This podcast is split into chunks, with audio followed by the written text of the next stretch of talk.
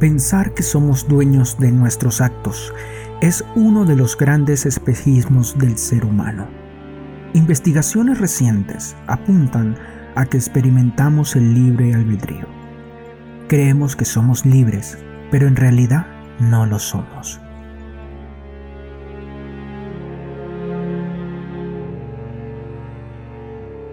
Intenta no pensar en un oso blanco. Intenta con ganas. No pienses en un oso blanco. ¿A que no puedes evitarlo?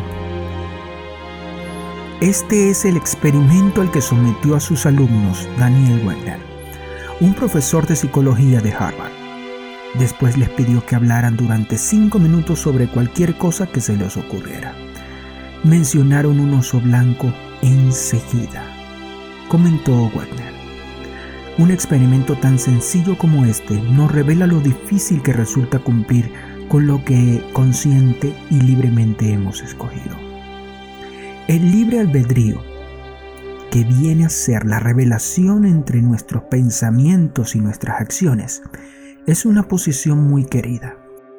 E irónicamente, es lo primero que intentamos sacudirnos de encima para exculparnos de ciertos actos, por supuesto, negativos. También resulta curioso cómo ponemos el grito en el cielo por cualquier alusión a un determinismo biológico. No nos gusta que nos digan qué parte de lo que somos y hacemos se encuentra grabado en los genes, pero aceptamos con agrado el determinismo ambiental que pulula en, en telediarios y noticias consultas a psicoterapeutas y juzgados. Y en la web. Lo usamos como excusa de todo. Nuestras malas acciones son causa de los malos tratos de la infancia, de la pornografía, del alcohol, las drogas, las letras de ciertas canciones y para de contar. Hoy en día hemos encontrado un sinnúmero de obras bien sea pictóricas, musicales, que son baneadas, que son prohibidas. Por esto mismo. El experimento del oso blanco de Wegner, que se ha repetido hasta con animales imposibles como un conejo verde, se engloba en lo que se conoce como supresión del pensamiento dejar de tener en la mente ciertas ideas. Como técnica de control mental puede crear obsesiones. Dicho de otro modo, si nos pasamos el día apartando de nuestra mente la idea de comida porque estamos a dieta, no dejaremos de pensar en ello. Eso es mucho peor que tener todo el día en la cabeza.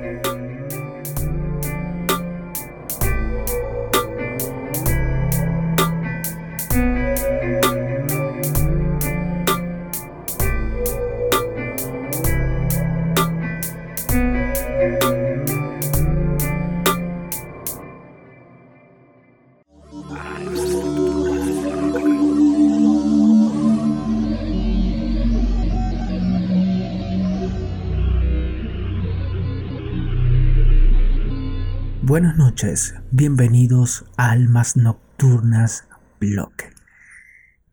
Todo esto que leí es de una revista de muy interesante. Eh, se trata de El libre albedrío. ¿Qué tiene que ver esto con el título que colocamos? Pues algo muy simple. ¿Vivimos en un Matrix? Pero no necesariamente un Matrix digital o físico, como si fuera una simulación o emulación, como si fueran un NPC en un juego. No. Se trata de que si vivimos realmente atrapados en algo, no necesariamente en algo digital, en a lo largo de la historia y a lo largo del mundo también. Sabemos que estamos suprimidos. Tenemos esta idea suprimida en la mente. ¿Qué idea? Muchos podrán pensar, bueno, esto empezó muy sombrío. y no. Simplemente estoy comunicándote a ti que ya vives en diversos Matrix, que ya vives en tus cárceles mentales. Esto del libre albedrío es lo que se conoce como la libertad. La libertad de poder hacer cosas o no.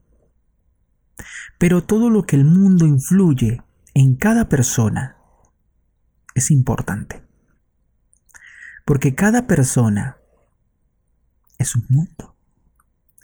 Y cada persona tiene una cárcel. ¿No lo han pensado así? Hay un juego que me gusta mucho eh, en la saga. Se llama Silent Hill. Y en el tomo o en el número 4, que se llama The Room, hay una parte donde él visita a los vecinos. Y como este mundo se encarga de darte a conocer los más problemáticos y los más, mm, diría yo, problemas o los más sentimientos que tengas dentro de tu corazón se pueden reflejar cuando pasas por allí. Puedes saber si una persona es depravada o es simplemente una persona común. Normalmente no lo vemos así. Normalmente queremos ver siempre algo y lo tenemos en mente. ¿Por qué empezamos con esto del libre albedrío?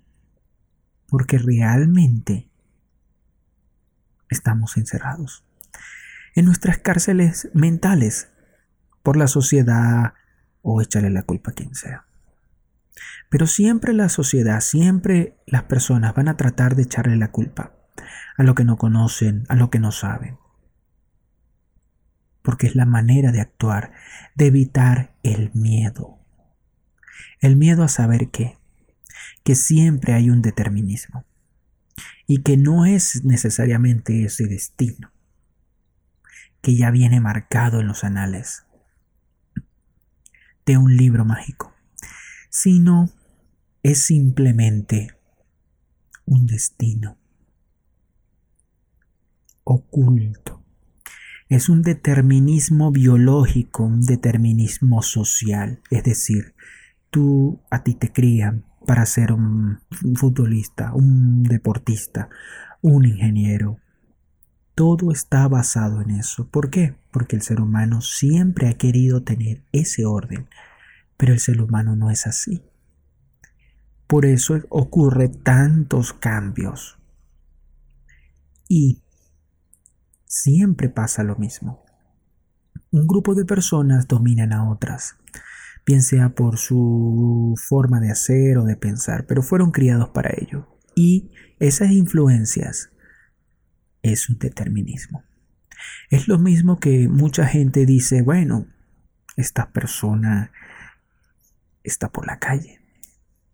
Y en la calle ves tantas cosas. Entonces esto es una persona mala, un ladrón, un asesino, a pesar de que eso es un prejuicio, no está tan lejos de la realidad, porque normalmente todo depende de los valores, de la formación de cada persona. Pero qué increíble ver todo esto. Ya vamos a empezar con el matrix psicológico de nuestra mente, en el cual vamos a ver hoy ciertos casos, trastornos mentales. Primero vamos a ver todo esto de un trastorno mental. Luego vamos a ver acerca de unos delirios, que se trata de ya de un tema de salud, que te puede pasar a ti, nos puede pasar a todos. Y además hay temas, hay trastornos que son generalizados, que lo sufre casi todo el mundo. Si quieren conocer de esto, si quieren saber de verdad uno de los temas de este matrix psicológico, quédense, escuchen. En este primer podcast de blog de la segunda temporada Vamos también a sacar posiblemente eh, de deportes. Vamos a tratar de eh, sacarlo el día 2. Lo más probable es que en el mismo momento que saquemos este. Entonces, ustedes traten de escuchar también si les gusta el deporte. Si no, simplemente quédense con este por todas nuestras redes. En Instagram es Have Hector Play. En Facebook es la página de Have Hector. Y em, en, YouTube está Have Hector Videos. Y la, obviamente la de YouTube, en donde también se va a subir una parte de esto que es eh, eh, Almas Nocturnas Podcast, que es en YouTube. Y em, también pueden seguir algunas de otras cuentas. En Twitter como Half Hector y en diversos canales que tenemos aliados. Si quieren compartir, lo pueden compartir. Pueden ver una infinidad de cosas. Pero vamos a tratar de tener esta temporada más contacto con otras personas. Van a venir mm, algunos invitados, esperemos que fijos, em, hablarnos de diversos temas. Eh, lamentablemente pues no pudimos preparar otro para este podcast de este blog, pero lo más seguro es que la siguiente aventura de este blog lo tengamos. Eh, quédense para más quédense aquí atentos.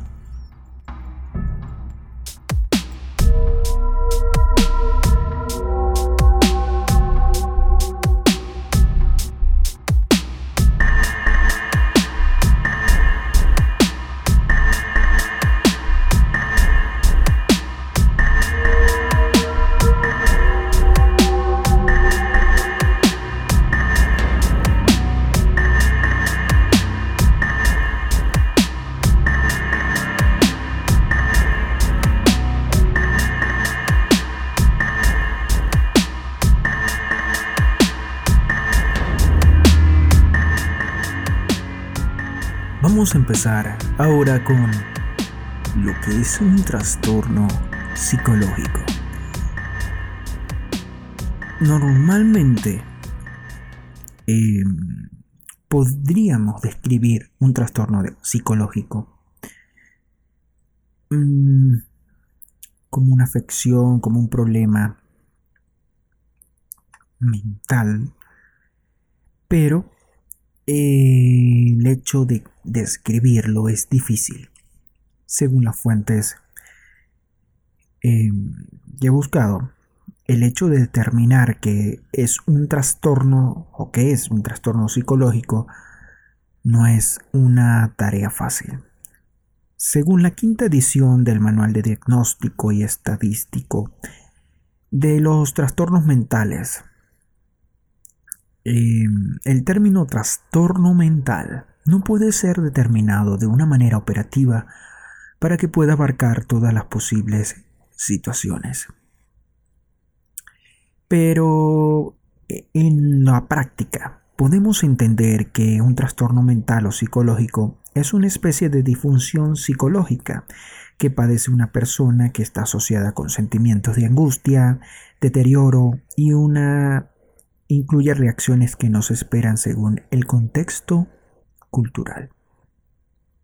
En cuanto a disfunción psicológica, entendemos este concepto como la disminución o el cese del funcionamiento de las habilidades cognitivas y emocionales o de comportamiento.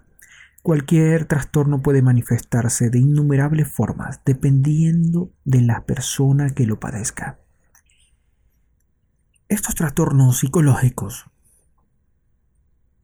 lo hemos visto muchas veces, tanto en películas, en, en el cine, en las series, y siempre lo asociamos con personas que no están nada bien, personas que no necesariamente están en sus cabales, etcétera, etcétera, etcétera. Pero tenemos que entender que normalmente de lo que nosotros llamamos normal a una persona común, porque en realidad lo normal no es necesariamente bueno, sino a una persona común, el término trastorno mm, lo aterra si es un diagnóstico para él, lo fastidia y no quiere ser llamado loco.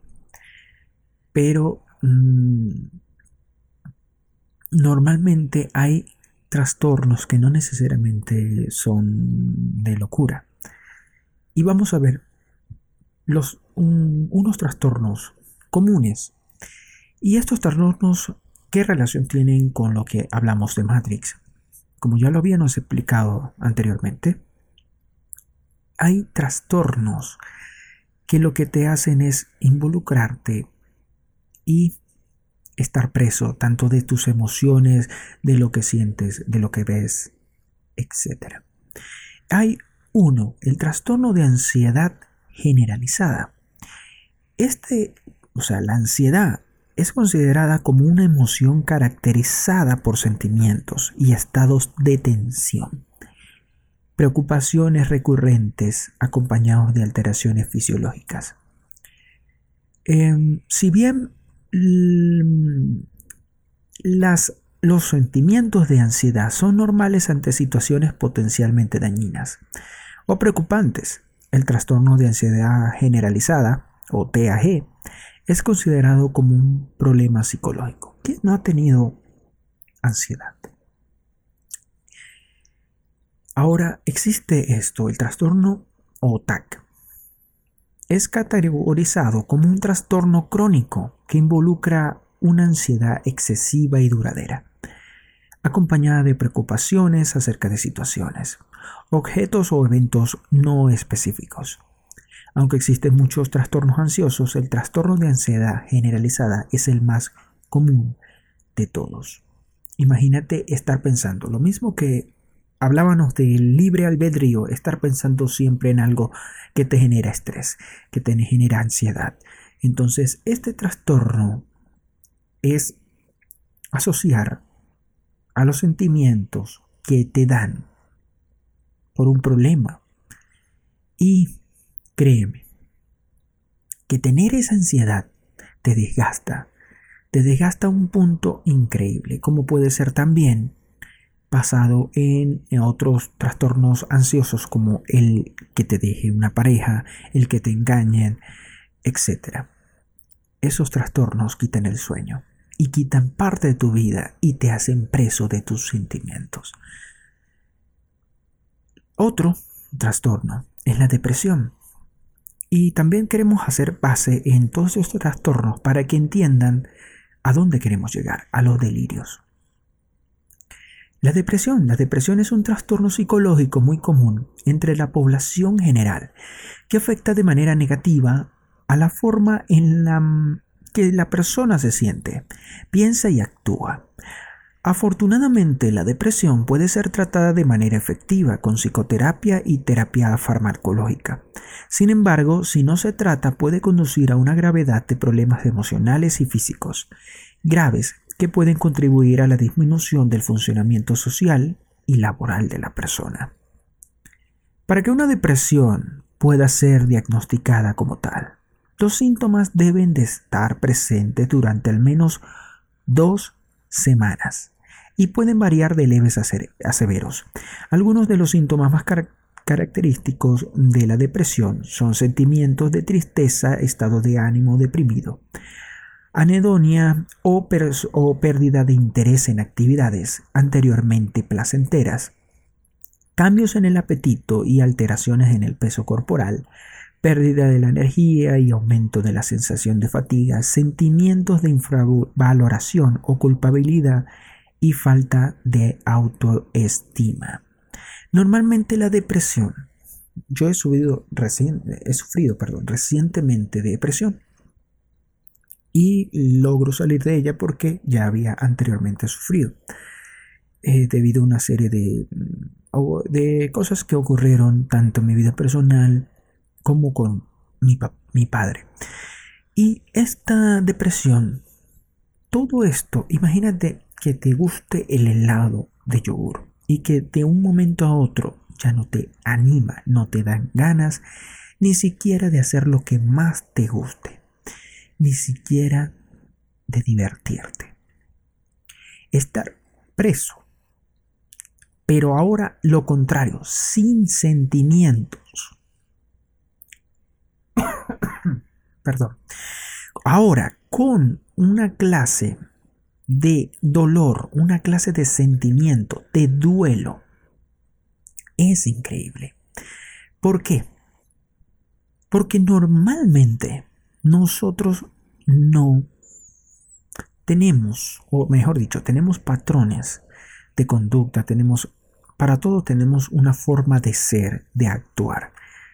Pero cuando tus bases, cuando se caen tus bases, tu forma de vivir, porque normalmente si se muere alguien, pues es una persona tan cercana que era parte de tu vida y que ahora no tenerla te da un sentimiento de pérdida. Todo eso lo que hace en realidad es dejarte un vacío, sentirte sin ganas de nada. Y la depresión puede ser un problema grave. Si tienes alguno de estos síntomas, no dudes en acudir al médico, al psiquiatra o al psicólogo. No estás loco. Pero obviamente en esta situación sabes que no eh, no te importa si te dicen loco o no, solamente te deprimes, o sea, quieres dejar de vivir, dejar de sentir. O a veces llegas a un momento en que no sientes. Es importante salir de ese estado, porque al salir de ese estado vas a ver la vida mejor. Y vas a quitarte de ese matrix de sentimientos, porque estamos viendo algunos de los Matrix que no se dicen comúnmente, como es la depresión, como es todo esto. Y ya entraremos en el, como dicen en España, en el salseo, en lo impresionante o en lo llamativo. Pero esto es importante porque el, la depresión y los demás trastornos tienes que estar pendiente de eso, porque tú ahora mismo puedes tener uno de estos trastornos y estar dentro de ese matrix. Entonces te estoy ofreciendo simplemente que puedas medio entender que hay una pastilla azul y hay una pastilla roja.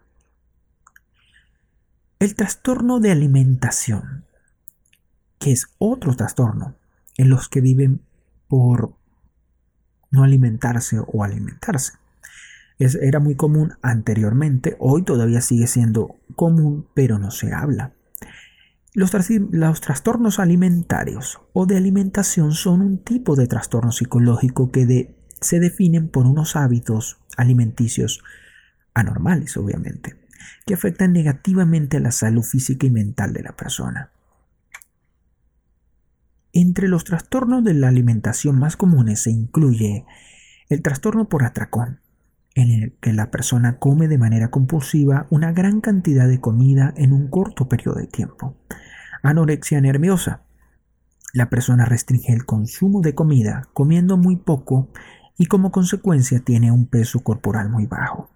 Bulimia nerviosa. Tras un atracón, la persona trata de eliminar de su organismo la comida ingerida mediante conductas purgativas y la pica, la persona ingiere casi cualquier cosa de manera compulsiva durante todo el día. Esto es uno de los más comunes. Porque si te da depresión, te da algo, empiezas a comer de más. Déjame decirte que eso tiene que ver también con un trastorno psicológico, alimenticio. Y esto no es normal. Esto no es normal. Lo que pasa es que hay, hay personas, vamos a ponerlo como en la película Matrix, hay agentes que lo que, que tratan es de disuadirte de, verlo como un problema. Y es un problema, porque la obesidad y la obesidad y el estar demasiado delgado, no por temas de estéticos, sino por salud, es un problema. Porque si no cuidas tu salud, es un riesgo para la sociedad. Es un riesgo. Cuando hablas de yonkis, por ejemplo, los yonkis es, son personas que tienen una afinidad, una adicción a las drogas, a sustancias sobre todo, no necesariamente a las drogas comunes, sino a cualquier sustancia. Son adictos y activos. Entonces, normalmente cuando tienes esos problemas, son reincidentes y cuesta mucho eh, reintegrarlos. Pero ¿qué pasa con lo con haciendo la comparación con los temas alimenticios? Pasa lo mismo. Pasa que la persona de tiene ese ciclo vicioso, pero como no lo ven tan dañino, lo siguen. Lo siguen permitiendo en la familia. ¿Por qué? Porque la sociedad no lo juzga, sino lo juzga es la estética social. Y debido a eso, debido al bullying, debido a tantas cosas por las cuales las personas se sienten mal y por eso se ofenden con facilidad porque no han aprendido a ser tolerantes con nada, ni siquiera con el físico, tienden a ser bullying. Y esto es un problema porque no necesariamente puede ser un problema mm, eh, bastante grave, pero se ha convertido en un problema a lo largo del tiempo grave porque son em, épocas en las cuales pueden ser suicida cualquier persona.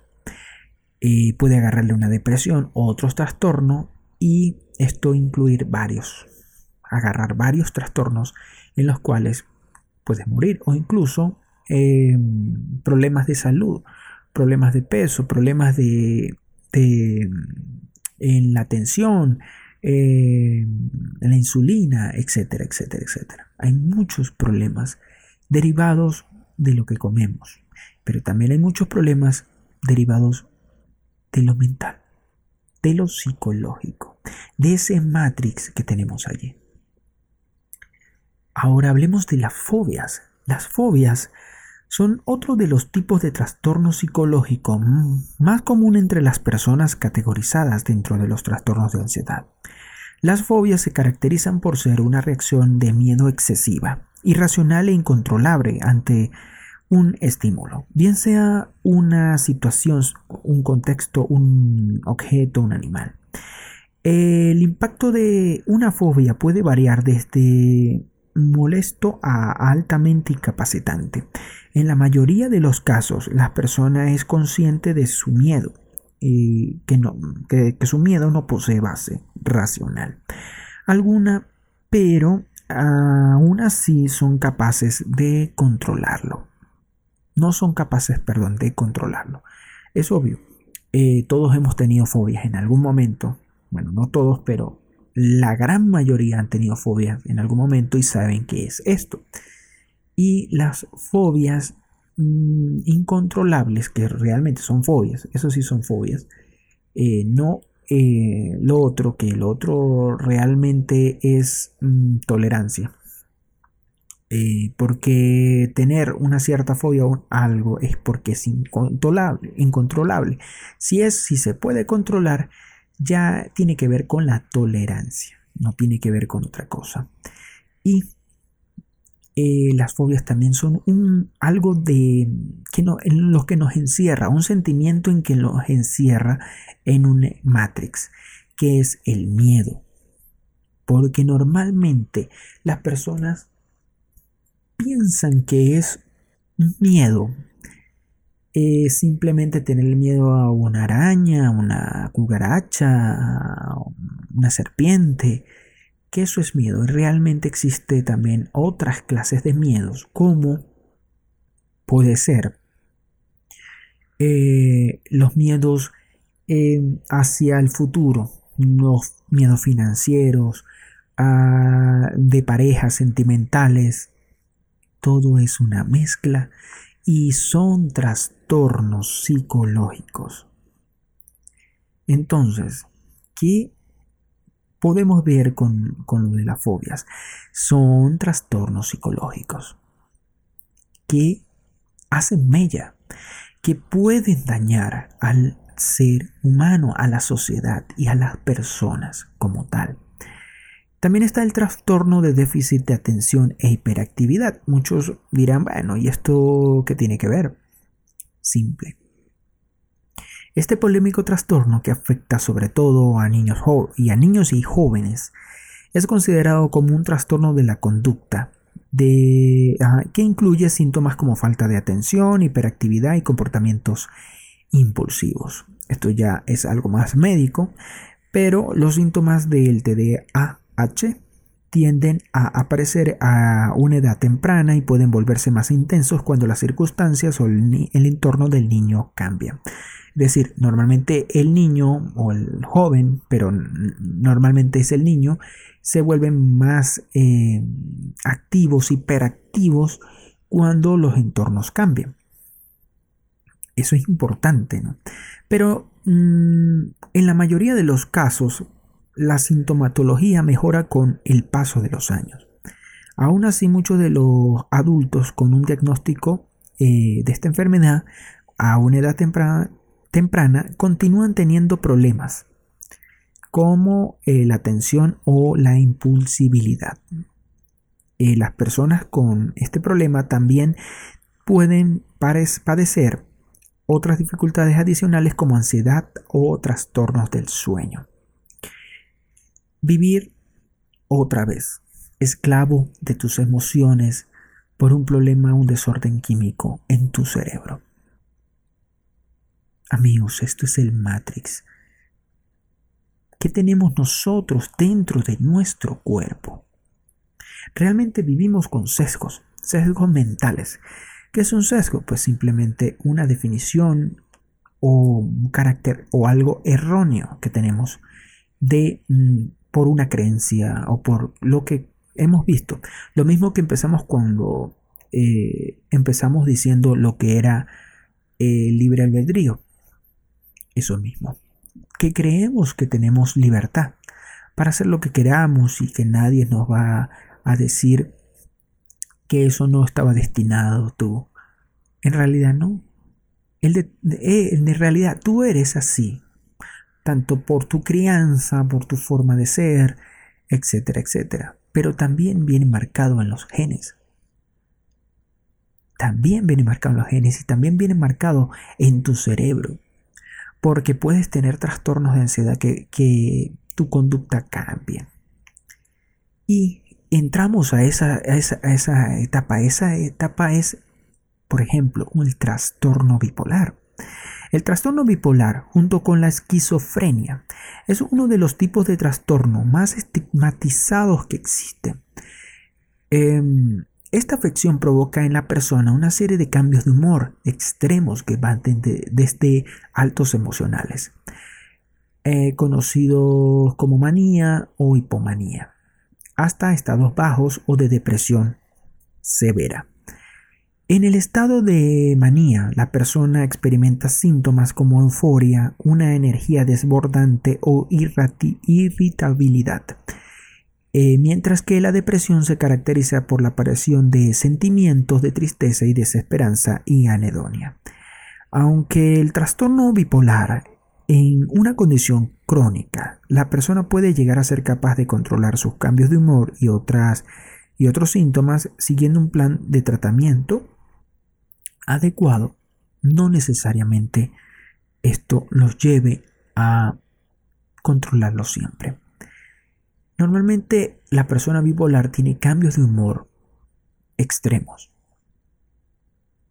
Y este, esas personas con comprensión y con una buena familia y con un buen grupo de personas, de amigos, de compañeros que puedan comprenderlo y que puedan, o comprenderla, eh, que puedan entender todo esto y acompañarlo, su vida va a ser placentera.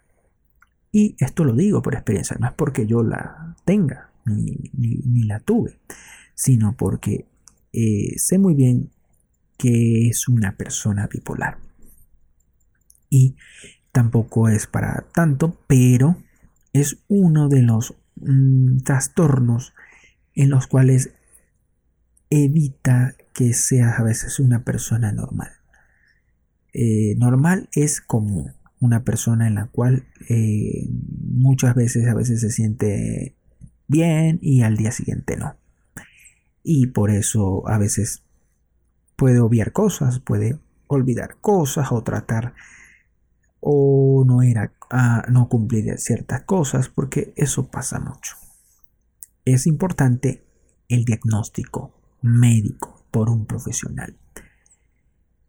También está el trastorno de la personalidad. Los trastornos de la personalidad abarcan todo un abanico de trastornos mentales que se caracterizan por presentar patrones de conducta inadaptativa duraderos, de cognición, cognición y de experiencia interna, exhibidos en muchos contextos y que se apartan de los aceptados por el contexto social y cultural del individuo. La quinta versión del DCM eh, diferencia entre 10 trastornos de la personalidad específicos. El DCM es el, el, libro que hablamos antes, el cual no se, se basa esto, este artículo. Em, existen, mm, bueno, ellos diferencian entre 10 trastornos de la personalidad específicos, como el paranoide, por las paranoidas, eh, esquizoide, que de eh, esquizofrenia, exótico, exotípico, antisocial, trastorno límite de la personalidad histriónico, narcisista, evitativo, dependiente y trastorno de la personalidad obsesivo-compulsivo. ¿Cuántos no son así? Muchos. Muchos tienen síntomas narcisistas, histriónicos, eh, con límites de la personalidad, eh, a veces dependientes, sobre todo cuando hay apegos y trastornos de la personalidad obsesivo-compulsivo, que mm, por ejemplo muchas veces son obsesivos con algo y compulsivos porque no pueden dejar de serlo. El trastorno del espectro autista sería otro trastorno, que es el TEA, al igual que muchos de los otros tipos de trastorno, el trastorno del espectro autista engloba toda una variedad de afecciones psicológicas, clasificadas como trastornos del neurodesarrollo. Las personas diagnosticadas con trastorno de espectro autista pueden presentar dos tipos de síntomas, dificultades en la comunicación y en la interacción social, o patrones de comportamiento, intereses o actividades restringidas y repetitivas. En el manual del DSMP, se redefinieron los trastornos del espectro autista, incluyendo diagnósticos como el síndrome de Asperger, el trastorno generalizado de desarrollo no especificado y el trastorno desintegrativo infantil. Em, está uno de los puntos vitales que hoy vamos a ver, que es la esquizofrenia, uno de los trastornos mentales más conocidos, pero que también son muy poco comprendidos. Eh, en este trastorno mental, considerado como grave, la persona percibe e interpreta la realidad de manera patológica o diferente a como lo hace el resto de la población. La esquizofrenia puede provocar una combinación de alusión, alucinaciones, delirios y pensamientos y conductas desordenadas, que tienden a deteriorar el funcionamiento diario y pueden ser muy incapacitantes. Esto es importantísimo para ello, porque esto es uno de los de las bases para que pierdas esto. Pueden generarte alucinaciones, delirios y pensamientos y conductas desordenadas. Imagínate tener todo esto. También tenemos el trastorno del pánico. Finalmente, pues este trastorno eh, psicológico es el más eh, habitual en los trastornos de pánico. Una mm, persona que, eh, que sufre este y que experimenta de manera súbita el pánico y pues que son con ataques repetitivos o episodios de miedo intenso, intenso que son que esto es lo que se define como pánico y malestar que alcanzan sus picos en, pocos minutos se refiere a este trastorno. Durante estos episodios, la persona experimenta síntomas físicos como dolor en el pecho, palpitaciones, dificultad para respirar, vértigo, malestar abdominal, a veces temor eh, eh, puede ser tan intenso que se acompaña de un fuerte temor a morir o al volverse loco. ¿Quién no ha pasado un trastorno de estos? Pues muchas personas. El trastorno de pánico también te hace olvidar ciertas cosas eh, también lo pasa, pasa con lo, de la esquizofrenia, con muchas cosas, en trastornos que son de este tipo. Y estos pueden ser generados también por eh, situaciones traumáticas, por situaciones que son mm, que llegan al límite de lo que puede soportar la persona y entonces tienden a volverse muchos se tienden incluso a volverse locos, pero muchos le tienen miedo y les da este trastorno de pánico en el cual actúan simplemente por instinto. Y actuar por instinto es problemático también, porque no piensan, pueden hacerse daño, etcétera, etcétera, etcétera. ¿Qué hacemos cuando hay un trastorno psicológico? Que no necesariamente es un dolor, no es nada de eso, sino que si, si logran controlar esto, pueden controlar su cárcel y evitar que realmente estén atrapados y, sean esclavos de este Matrix, de estos Matrix psicológicos. El por qué. Y el por qué viene a colación en el primer blog. Porque realmente Cuando una persona ha vivido tanto y ha experimentado tanto, siempre habla de su vida, de los momentos buenos, de las anécdotas, de muchas cosas que ha vivido y de lo que pasaba en su vida. Y esto se nota interesante porque realmente es apasionante para él y para el que lo escucha. Pero realmente, ¿qué pasa cuando todo eso no fue real? ¿Qué pasa cuando realmente tus emociones en ese momento no estaban? ¿Qué pasa cuando realmente tú eh, no estabas en tus cabales? A cualquiera le puede pasar. Es por eso que no todos somos inmunes a, eso. Los inmunes realmente son los que ya pasaron eso y lo superaron. Entonces es importante entender que si tienes algunas de estas afecciones, realmente, realmente deberías establecer una cita con el médico para tratar algunos de los eh, síntomas graves. En síntomas más eh, bajos, más eh, leves, puedes tratarlos con algunas terapias y hay algunas personas que pueden que son profesionales que pueden ayudarte en la red. Pero es importantísimo entender que casi todos estamos en nuestro propio matrix, en nuestro propio mundo, en nuestra propia cárcel mental. Y esta reflexión va para muchos. porque ahora vamos a entrar en, un, en, en los mundos realmente de lo que pasa, en los delirios y en los demás.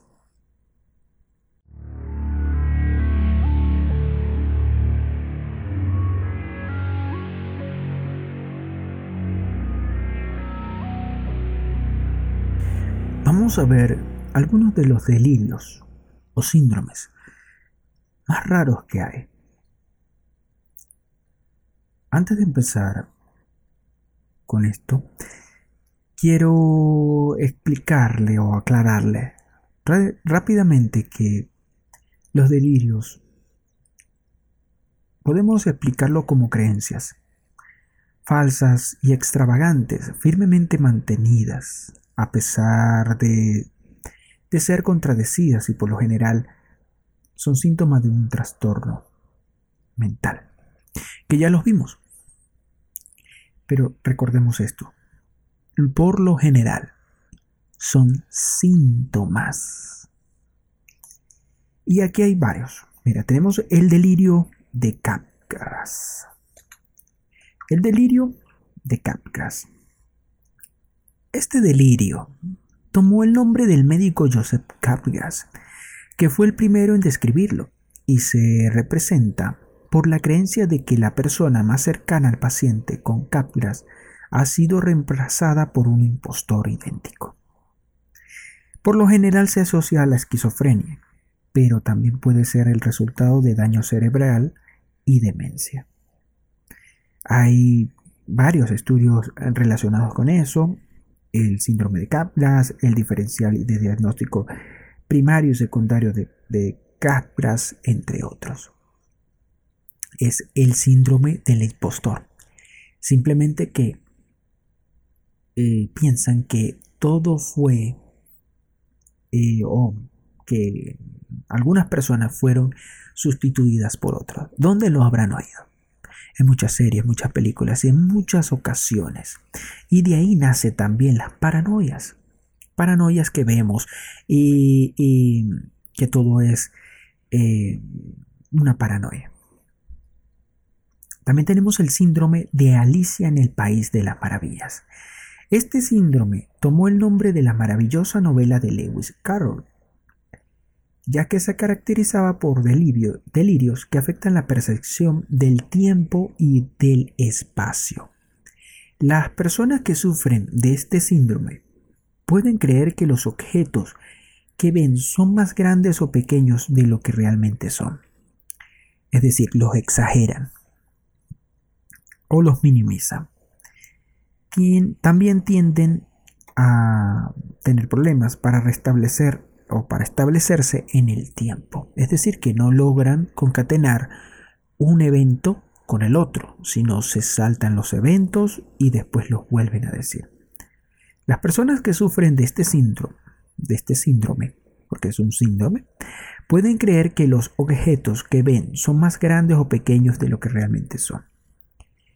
Em, según los expertos, este tipo de delirio es relativamente común y no se asocia necesariamente con algún trastorno mental.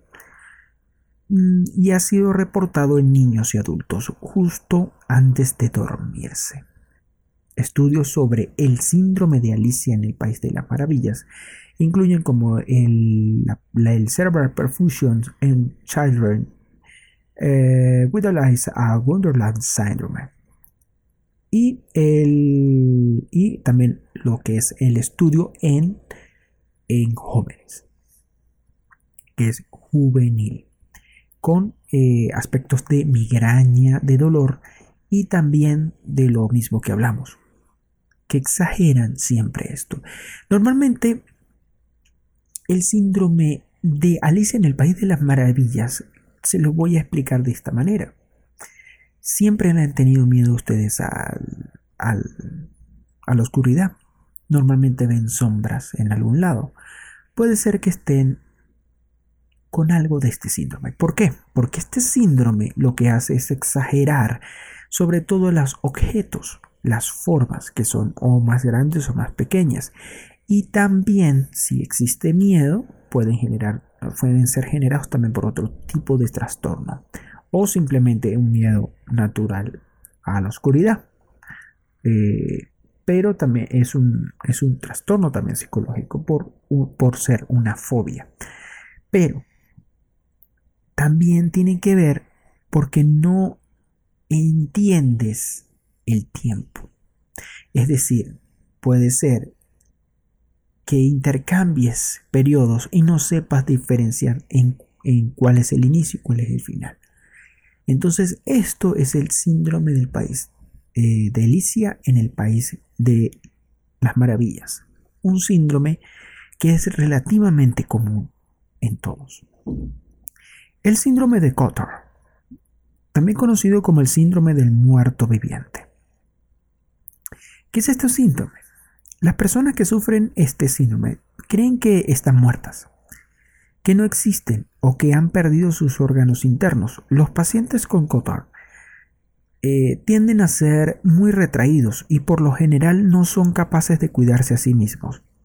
Por lo general, este tipo de delirio se, se encuentra en las personas que sufren esquizofrenia investigaciones sobre este síndrome, pues hay muchos, sobre todo el análisis del síndrome y de los 100 casos.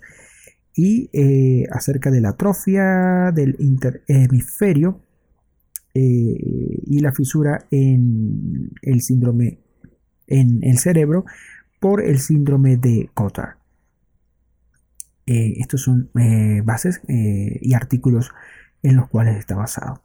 El folio adus en francés literalmente significa locura compartida por dos y se presenta cuando dos o más personas que usualmente viven cerca comparten el mismo delirio. Eh, es algo relativamente común si tienen una creencia, porque también hay creencias que tienen delirios y ya vamos a ver algunas. Bueno, alguna. Eh, inserción del pensamiento. Este delirio se da cuando el paciente cree que sus pensamientos no son los que de él y creen que estos pensamientos vienen de otra persona específica. A veces ni siquiera saben de dónde provienen estos pensamientos. Esta alucinación es un síntoma característico de la esquizofrenia.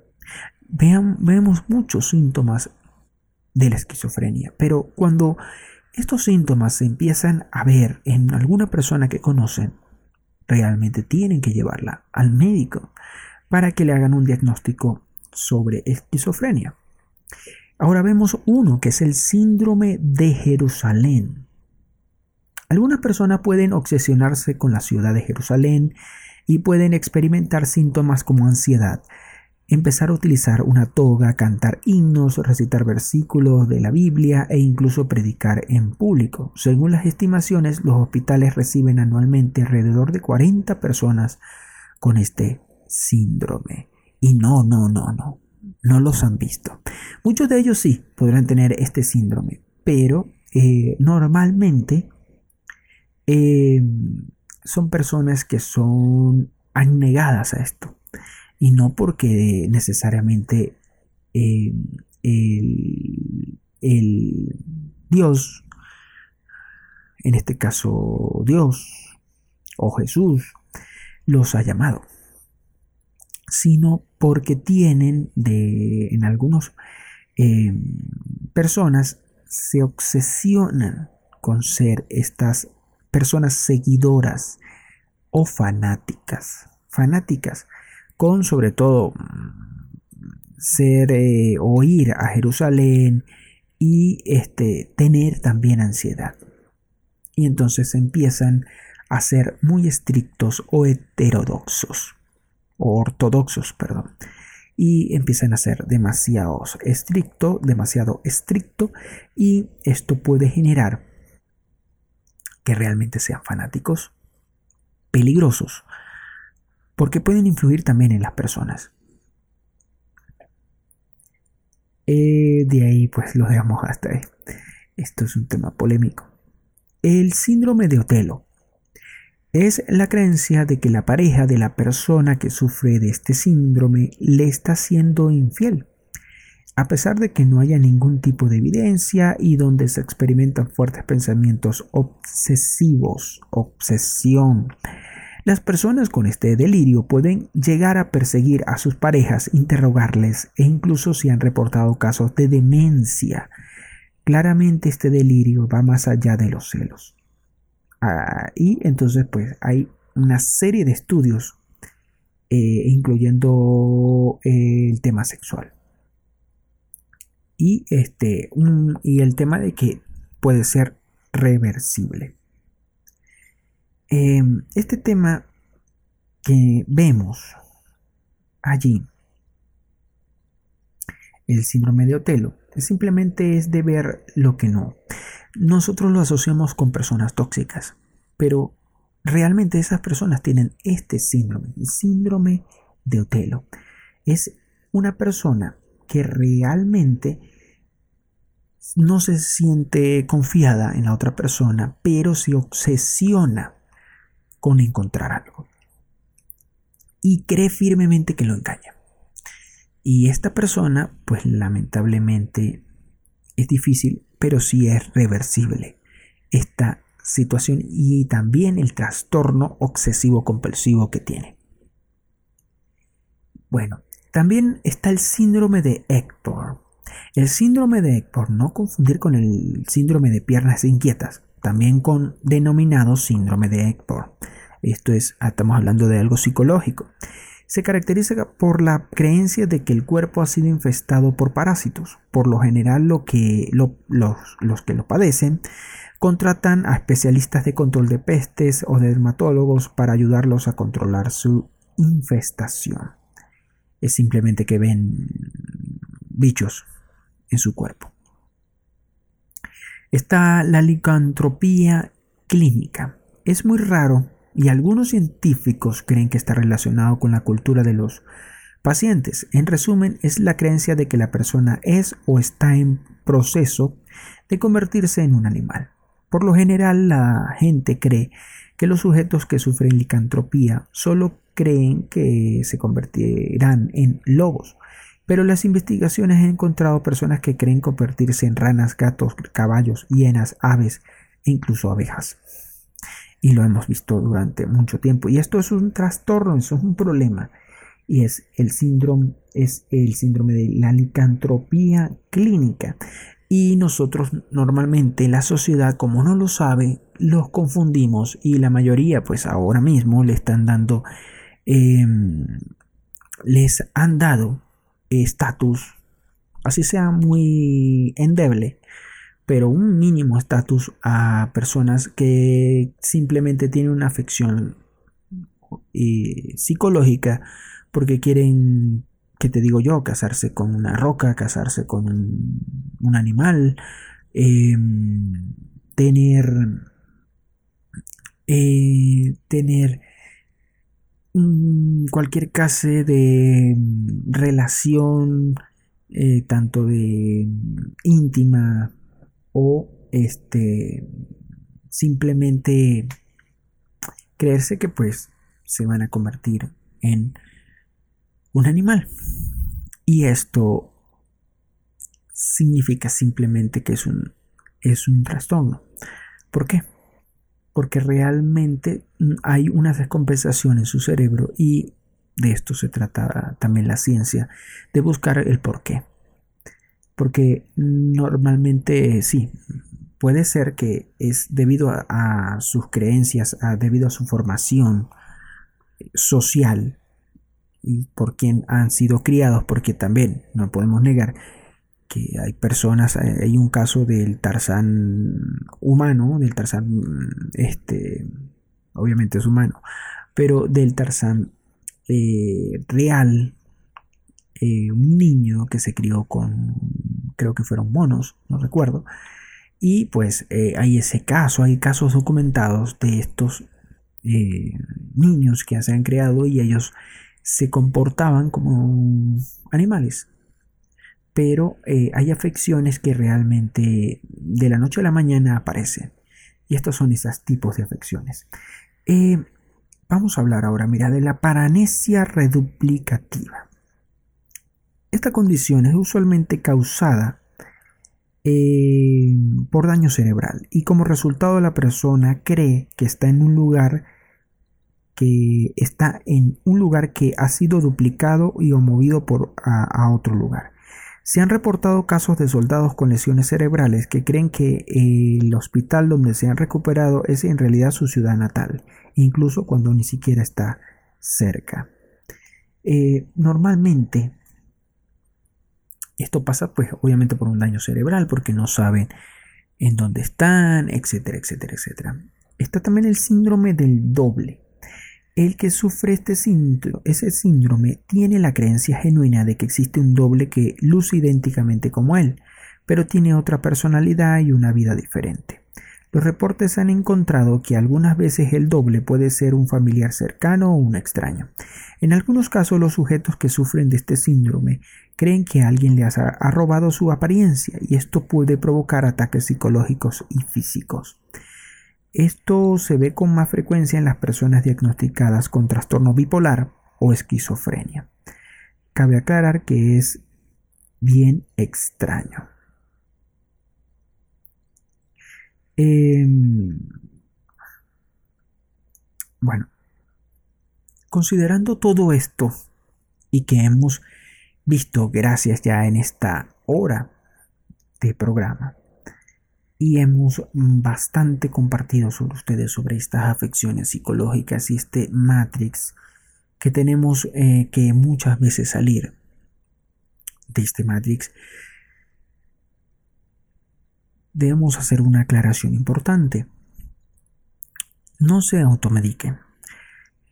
Traten de no auto eh,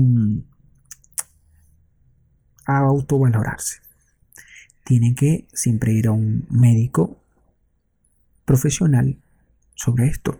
Porque necesariamente tenemos en el mundo existen demasiadas afecciones, demasiados trastornos psicológicos. Incluso no hemos hablado de los trastornos eh, psicológicos que sufren cierta cantidad de personas con problemas, mm, que tienen problemas mentales, pero también tienen problemas eh, de conductuales, como en el caso de los asesinos.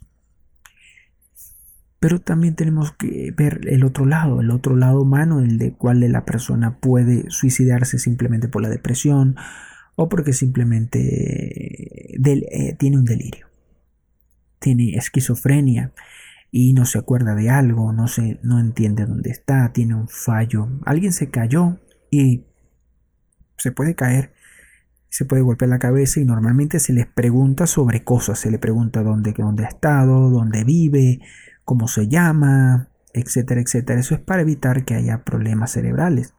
Y uno de estos problemas puede ocurrir de eso pueden ocurrir tantas cosas como cuando una persona no se acuerda dónde ha estado y tiene confusión.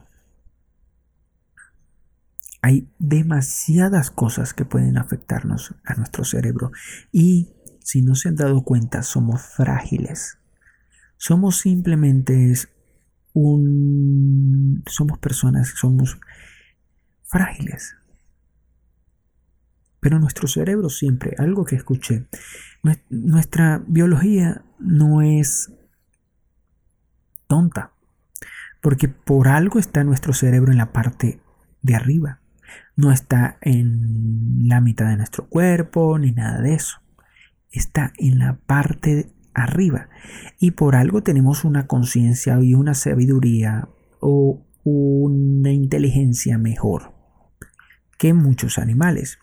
Y dando mi opinión con respecto a muchas personas que realmente, porque también hay síndromes, hay afecciones como los narcisistas o como personas que, que están en Internet pululando todo el tiempo, en Internet vemos muchas de estas personas que son haters, que realmente tienen un trastorno psicológico, sobre todo de la personalidad, en el cual siempre quieren ser otra persona en el Internet y cualquiera lo sufre, porque el poder de ser anónimo es importante. Y necesariamente, no importa, necesariamente no importa que tengas o no tengas dinero, poder, de nada te va a servir si sigues preso de eso. También hay, estamos, eh, está el Matrix en el cual nos vincula hacia mm, algunas afecciones, por ejemplo, como son fobias, entre otras cosas, pero también hay trastornos que nos evitan ser personas de bien, ser personas amables, saludables. ¿Por qué? Porque tenemos, eh, tenemos problemas con otras cosas, tenemos problemas con personas, tenemos problemas con eh, amigos, no entendemos realmente lo que hacen estas personas. Y realmente pues lo que vemos es simplemente un matiz de lo que somos, un matiz de lo que realmente somos. Estos síntomas lo que nos está avisando a cada persona es que es un síntoma de algo que algo no va bien. Y si algo no va bien, tienes que evitar los extremos y pedir ayuda siempre. ¿El por qué? Porque puede ser muy tarde. Porque puedes acabar diéndote.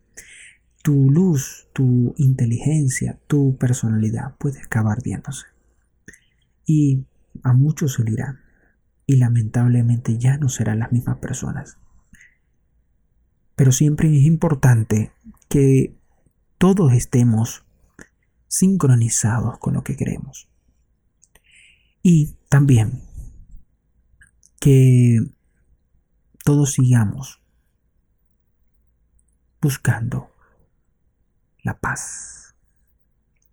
Una paz que no se, encarga de otra cosa que si no es que no haya guerra. Pero no es la guerra que nosotros vemos en televisión ni nada de eso. Que también ocurren allá trastornos psicológicos y todo lo demás. Sino es una guerra psicológica. Es una guerra en la cual muchos quieren dominarte. Muchos quieren mm, manipularte manipular tus sentimientos, manipular la forma que sientes, manipular la forma que ves y manipular tus bases. Tus bases no son el dinero, no son tu casa, no son ni siquiera tu familia.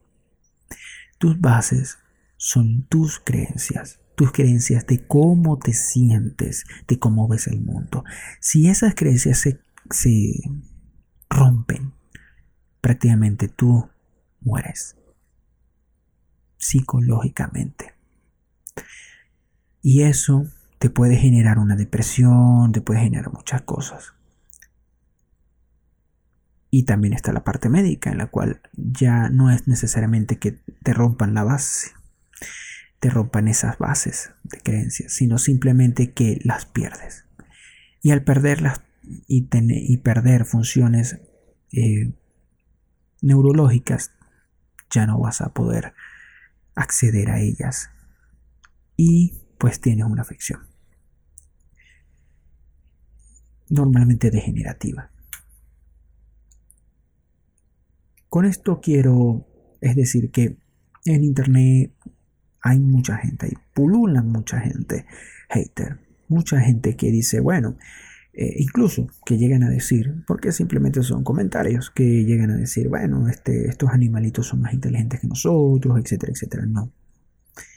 Tú sabes, y como mucha gente sabe que no, no lo son, no son inteligentes al grado de nosotros, porque nosotros somos hábiles construyendo. Y también somos hábiles destruyendo, porque es una afección psicológica en nuestra conducta que nos indica que a pesar de lo que digo yo de tener una paz, no existe la paz sin la guerra. No existiría una persona realmente sana si no existen personas realmente enfermas. Porque realmente el concepto no se entiende. El concepto eh, del bien y el mal tienen que ver con estas dos cosas. tiene que ver con la, mm, la positiva y la negativa. Y de nada sirve positiva y negativa si no existen las dos. Porque una sola se desbalancea y es insípida. Con esto quiero hacerlo notar, notar, perdón, que de nada sirve tener un buen cuerpo, dinero, poder, si realmente no puedes controlar tu cerebro. Y para ello puedes hacerlo, puedes, incluso una persona normal, común, sana, puede hacerlo, porque tienes que controlar también tus sentimientos. ¿Para qué? Para poder pensar de la manera mejor. Y a veces, a veces, no es necesario. Porque todo lo llevamos a un extremo. Y ahí pasa lo siguiente, pasa que a veces no hay ese carisma, esa empatía. Y pasa lo contrario. Pero bueno, el mundo está lleno y el mundo está lleno de personas y cada uno es una mente. Pero hay muchas, hay muchas, y esto no es conspiranoia, hay muchas sociedades, hay muchas empresas en contribuir a lo que llamamos una conducta políticamente correcta, es decir, a una conducta en la cual es aprobada por todos. Y esa conducta es la que nosotros llamamos sana y a lo que nosotros llamamos correcta. Entonces, si eso lo llamamos correcto, es simplemente una forma de controlar masas. Y no significa que esté mal, porque todos los ven mal. Tenemos que ser libres ni nada. No. Tenemos un determinismo porque necesitamos todos construir algo. Pero realmente en niveles de poder alto, a veces hay estos problemas. Ellos quieren saltarse el determinismo porque normalmente tienen cómo intentarlo. Pero por eso es que existen tanta corrupción y tanto esto, porque existe la avaricia. Y es un problema también, un trastorno psicológico debido a que da obsesividad. Y el ser obsesionado con esto te da problemas. El fin y al cabo, lo correcto puede ser correcto para algunos y correcto para, incorrecto para los demás. Pero no es que depende de ti.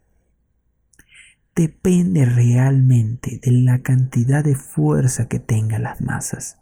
Es decir, si una persona, si varias personas piensan lo mismo, realmente no va a ganar la idea de la una sola persona que piense en una sola idea y que las demás no la compartan.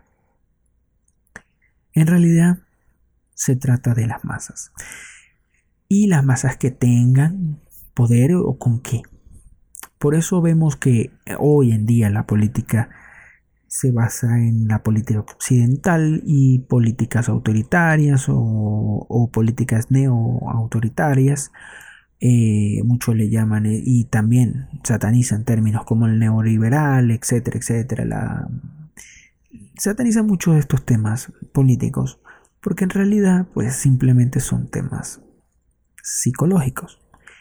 Y esto vuelve otra vez a lo mismo hay temas, por ejemplo, religiosos y políticos, de deportes, que tienen unas creencias. Tú crees en algo, en algo. Si es religión, crees en algo. Si es político, crees en alguien. Si es eh, deportivo, pues crees en algo. Y si te sientes perjudicado, si ves que están atacando tus bases, tú sales a defenderlo. Incluso a matar y si no se han dado cuenta de todo lo que he dicho, estos son trastornos. ¿El por qué son trastornos? Porque realmente se han dicho que son trastornos. Pero en el mundo siempre ha habido conflictos. Porque las personas realmente tienden a matarse. Hoy en día no necesariamente a matarse como es el mismo término lo indica, sino a veces por palabras, por bullying, por tantas cosas. Y es importante decirlo. Hoy en día, todos vivimos en este matrix gigantesco llamado sociedad, en el cual si le afecta a una gran mayoría es un problema. Si te compra una gran mayoría es algo bueno. Si vendes a una gran mayoría es algo bueno. Si eres parte de la gran mayoría realmente eres normal. Vivimos en que eso es lo correcto. Pero la pregunta que quiero yo hacerles ahora mismo en la noche es, no es si esto es correcto o no, es que si realmente esto es parte de otro Matrix, de uno más arriba, porque como lo he dicho, lo he, te has dado cuenta, va de abajo hacia arriba. Hay trastornos que nos afectan y simplemente es una cárcel mental para nosotros, por nuestro sentimiento, por nuestra forma de pensar. Y muchos lo manipulan de esta forma.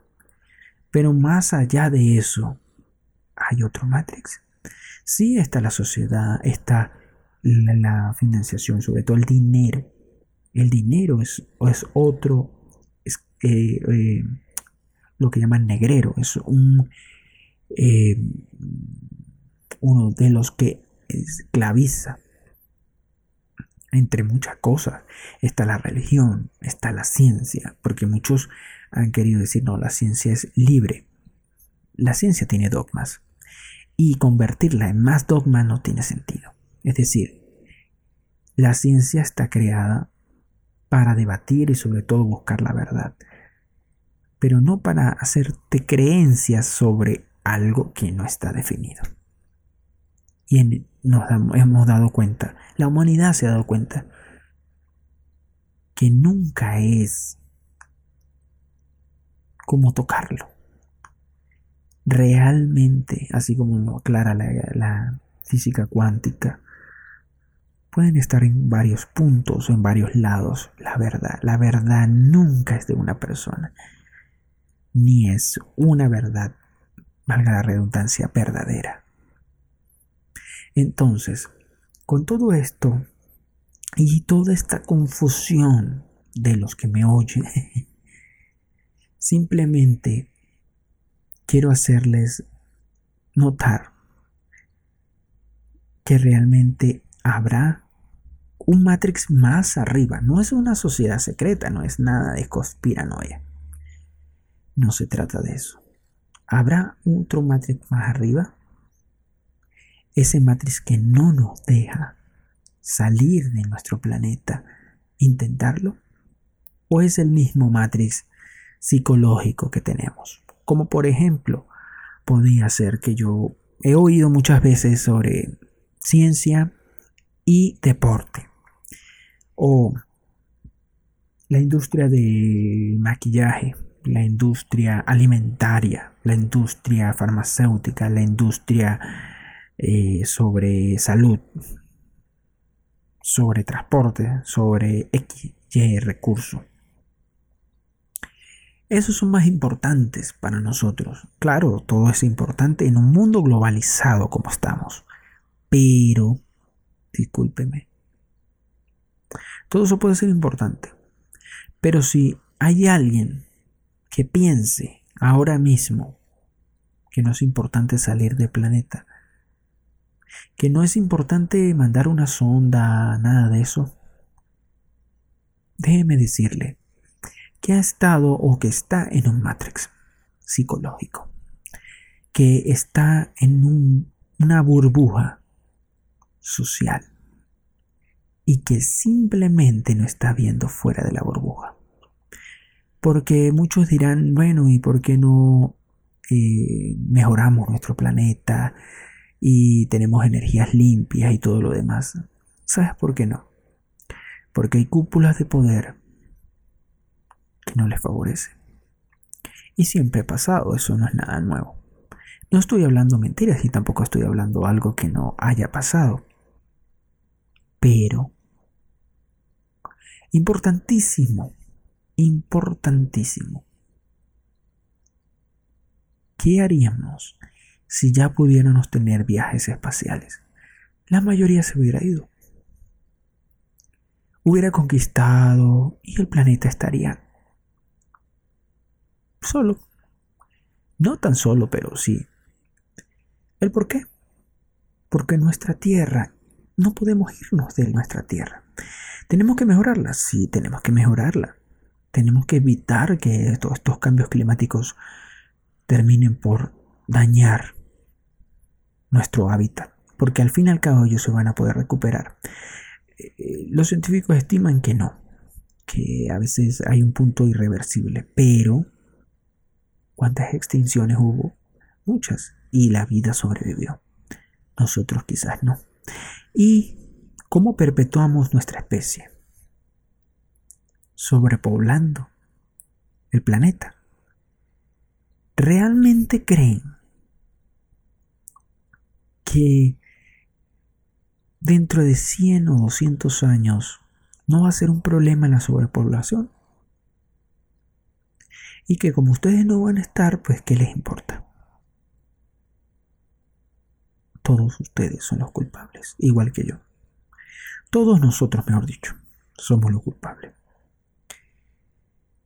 Somos los culpables de herir esto. ¿Por qué? Porque estamos en un matriz psicológico en el cual nadie los orienta a cómo tomar esa pastilla para salir. Esa pastilla tanto de algo que puede ser sencillo como un delirio, como sencillo como un trastorno depresivo, sencillo pero difícil también. Sencillo porque es simplemente tratar de que poco a poco vaya sanando y hacer algunas que otras terapias. Pero realmente es más importante la vida. Pero si el exceso de vida nos puede perjudicar. Es un tema que todos debemos debatir y que todos debemos tomar una decisión.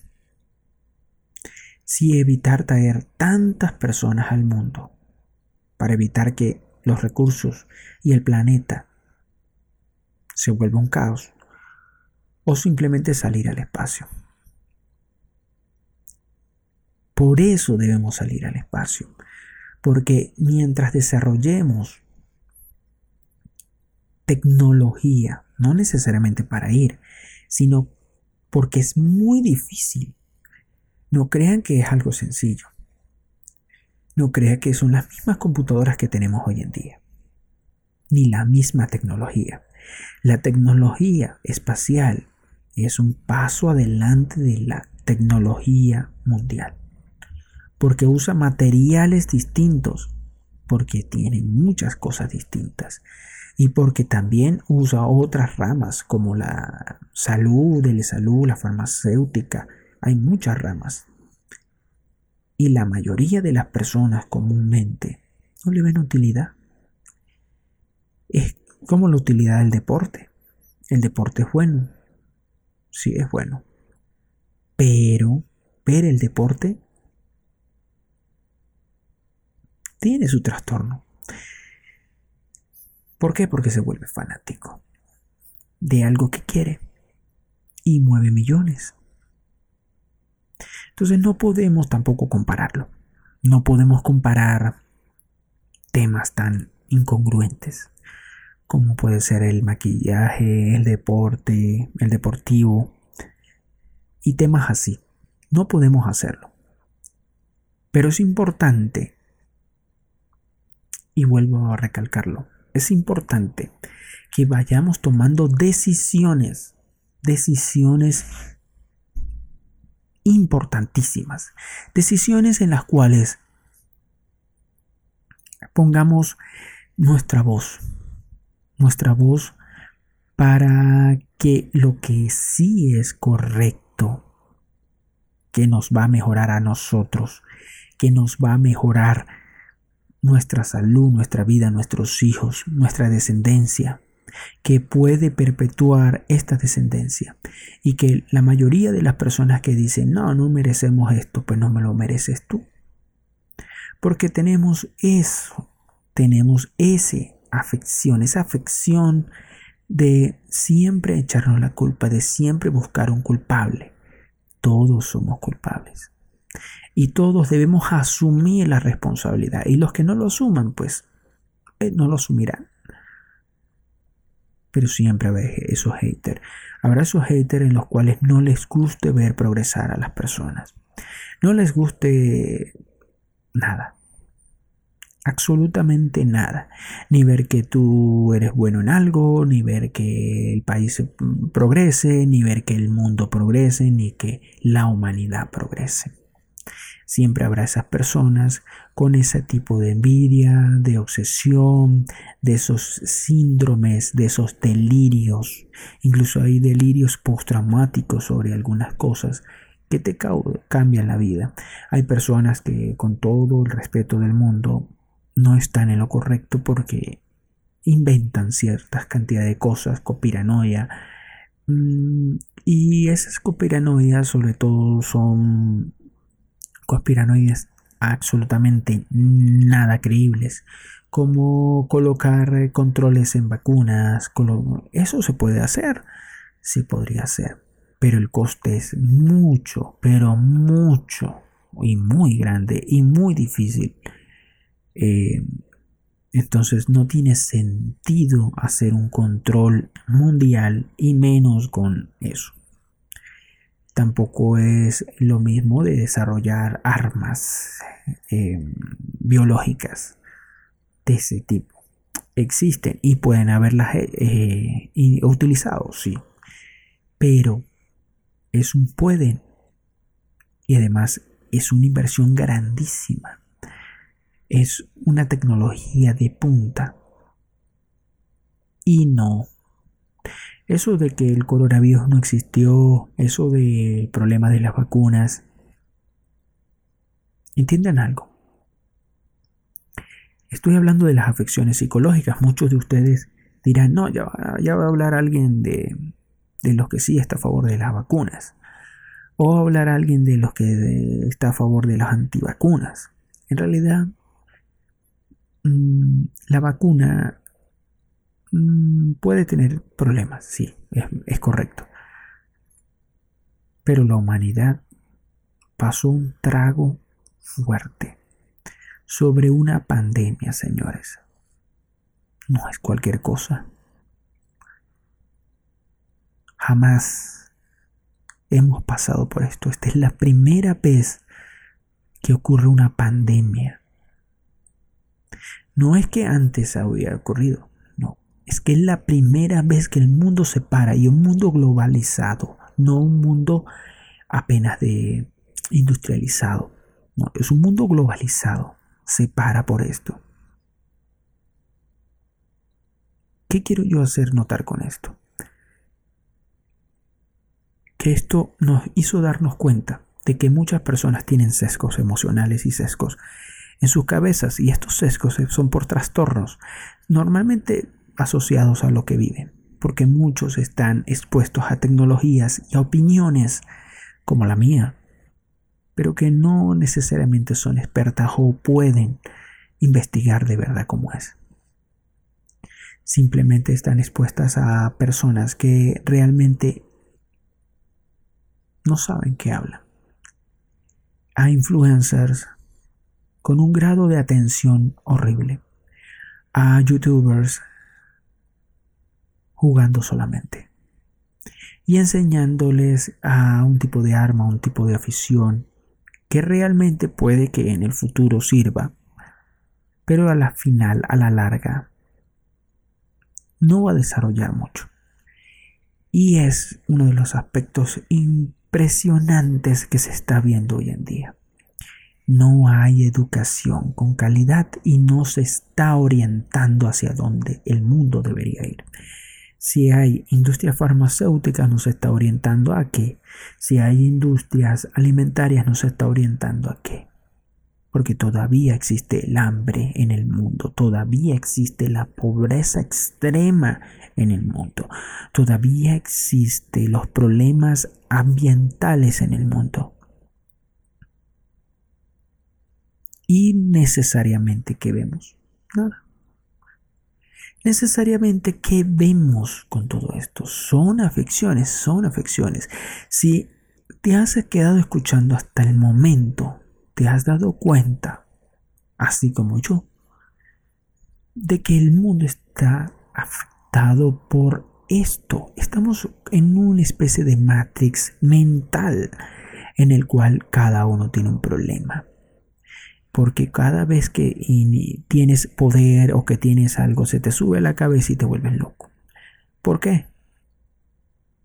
Porque nos cambian las cosas, porque son personas que no están preparadas para esos cambios y porque estamos criando hijos y estamos educando a las personas simplemente para que sean algo, una herramienta, pero que esa herramienta muchas veces falle porque no estamos inculcando lo que de verdad tenemos una meta.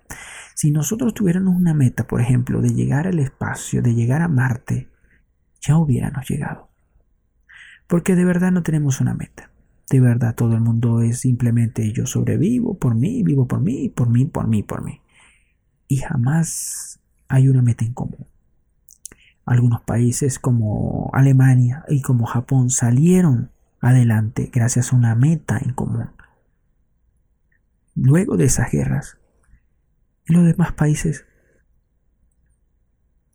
han tenido muchos problemas, muchos países ricos bajaron. Entonces, ¿qué quiero yo hacer notar con esto?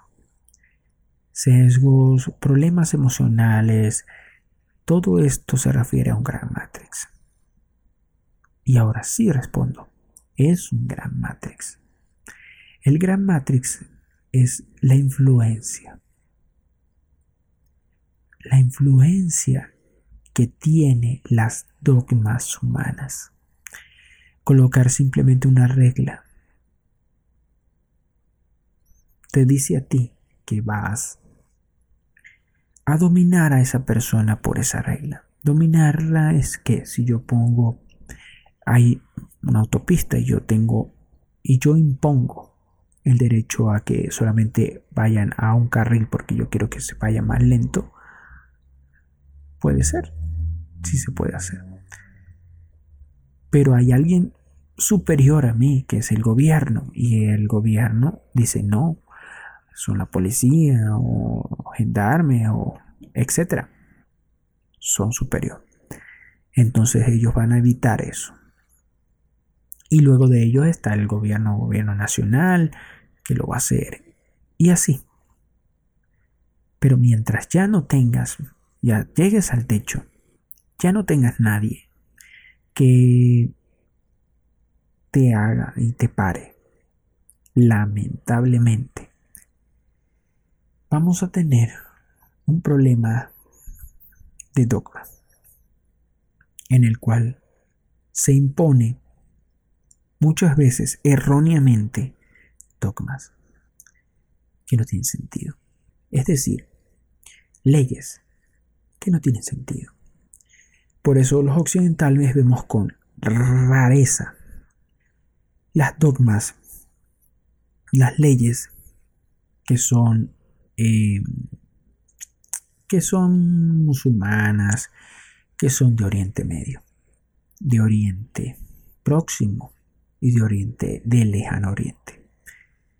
La vemos a veces rara, pero la occidental hay unas que también son más raras que otras y tienen leyes, incluso son leyes actuales como las leyes del aborto, como las, leyes, por lo menos las que están impulsando eh, partidarios a la izquierda y también existen otros movimientos como son el feminista, eh, feminista eh, que es extremo, eh, radical, que se llama ese, o, por ejemplo movimientos del orgullo gay, del orgullo gay, de, de otras formas de reconocimiento que no son no binarios, etcétera, etcétera, etcétera.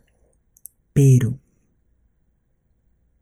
simplemente esta diversidad trae conflictos, sobre todo con la en el orden.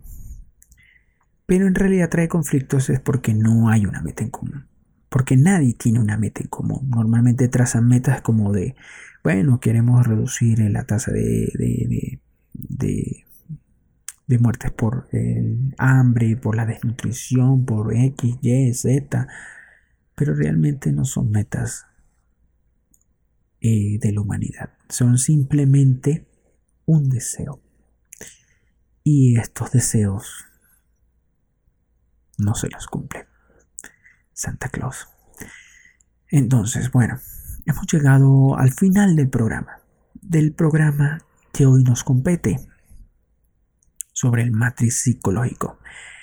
Este matriz que simplemente realmente vivimos que es algo psicológico, psicosocial, psicocultural, porque también la cultura tiene que ver allí, la cultura, que es lo mismo que hablaba yo con respecto a los musulmanes, al Oriente Próximo, al Oriente Medio, el tipo de cultura también. Pero bueno, esto lo hablaremos con más ahínco en otro programa. Gracias por escucharnos. Eh, por cierto, no hemos visto muchas películas pero eh, vamos a hacer nuestras recomendaciones de películas no tan nuevas, películas que ya hemos visto. He visto mm, el proyecto Géminis, que no es muy vieja.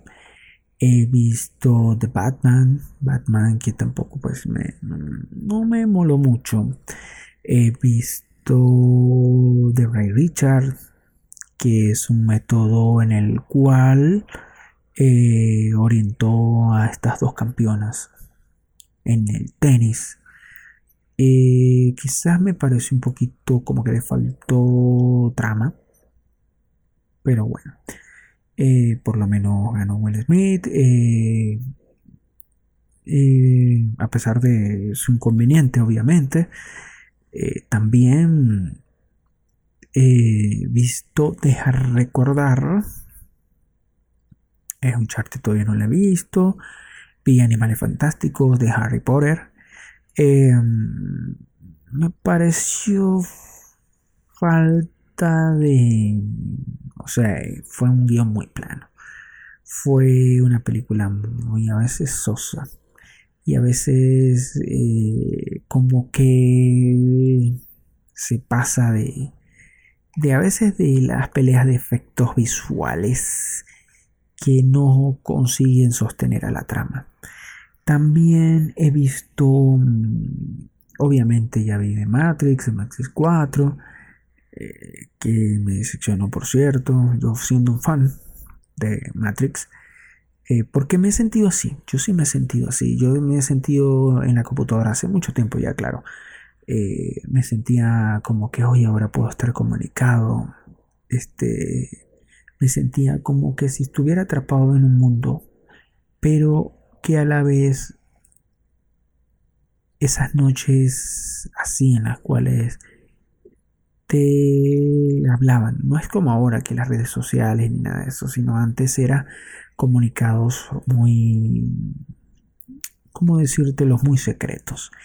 Y eh, siempre las escenas de Matrix 1 me hacen recordar mucho lo que, lo que me define ese tono sombrío de lo que es. Y ese muchas veces porque también no, lo hemos hablado también de los sueños. No hemos hablado de esto de los sueños. No hemos hablado de, nada de eso que lo hablaremos pronto. Eh, no hemos hablado de nada de eso. Pero imagínate tener todo esto. Imagínate tener eh, un sueño y que por eso psicológicamente pues esto, esto precisamente en Egipto se veía en Egipto se veía se veía todo esto se veía mm, más o menos lo que pasaba. Porque normalmente eh, Egipto era una metrópoli. Egipto era una metrópoli, pero que también tenía esa, esa especie de, de dogma, esa especie de creencias, mm, de supersticiones sobre esto. Y ellos creían también mucho en los sueños. Y ellos tenían incluso un manual de, eso, de sueños. Eh, y vemos que siempre ha sido dominado por la forma en la cual se sienten y creen. Y esto es lo que pasa hoy en día. Bueno, dejemos ya hasta aquí ya el programa. Ya hace rato que ya dijimos eso, pero bueno, dejemos hasta aquí el programa. Eh, recuerden pasarse por las redes, recuerden estar allí atentos y recuerden que ustedes van a ser más que lo que ya han sido siempre y cuando se pongan a ello. Siempre y cuando salgan de ese matrix, salgan de su círculo, de ese círculo safe, de ese círculo seguro, y salgan a experimentar, salgan a hacer algo nuevo y salgan sobre todo a producir. Gracias por escucharme. Hasta la próxima. Como he jugado mucho Fallout, pues recuerdo también la radio. Hasta la próxima. Le habla Tree Dog. En realidad no, le habla Héctor. Half Héctor. Eh, recuerde seguirme por Instagram, Half Play. Recuerde eh, por Facebook buscar Half Héctor. También ir, eh, si quieren ver los videos de videojuegos y de lo que hacemos en un club pequeño de videojuegos simplemente para disfrutar eh, puedes ir a esa página o puedes ir visitar también javector.blogspot.com que es el, blog o puedes ir directamente a YouTube en eh, Videos o en Almas Nocturnas Podcast. Eh, también tenemos a otros canales que, eh, bueno, son también de música, entre otros, pero que poco a poco, cuando ya estén bien orquestados y los mantendremos en el canal, ya lo daremos eh, de más, pero también están asociados al canal en YouTube. Eh, gracias por escucharnos una vez más y hasta la próxima. Recuerden, pueden escribirme directamente por Instagram, pueden escribirme por Facebook o pueden eh, escribirme en YouTube.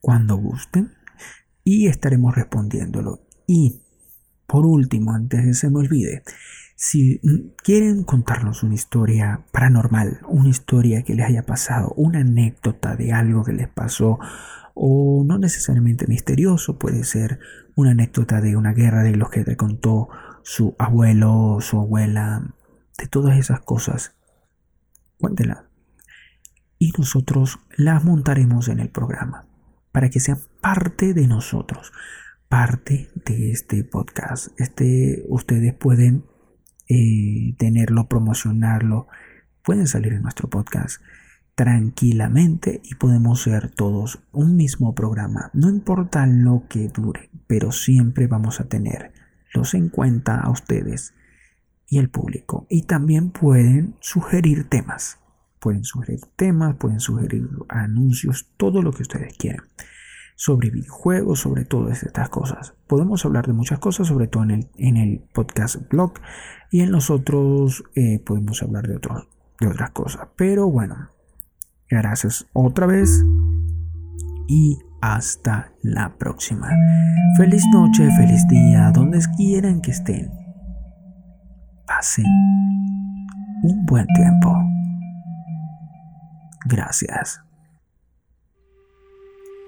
Almas Nocturnas Blog.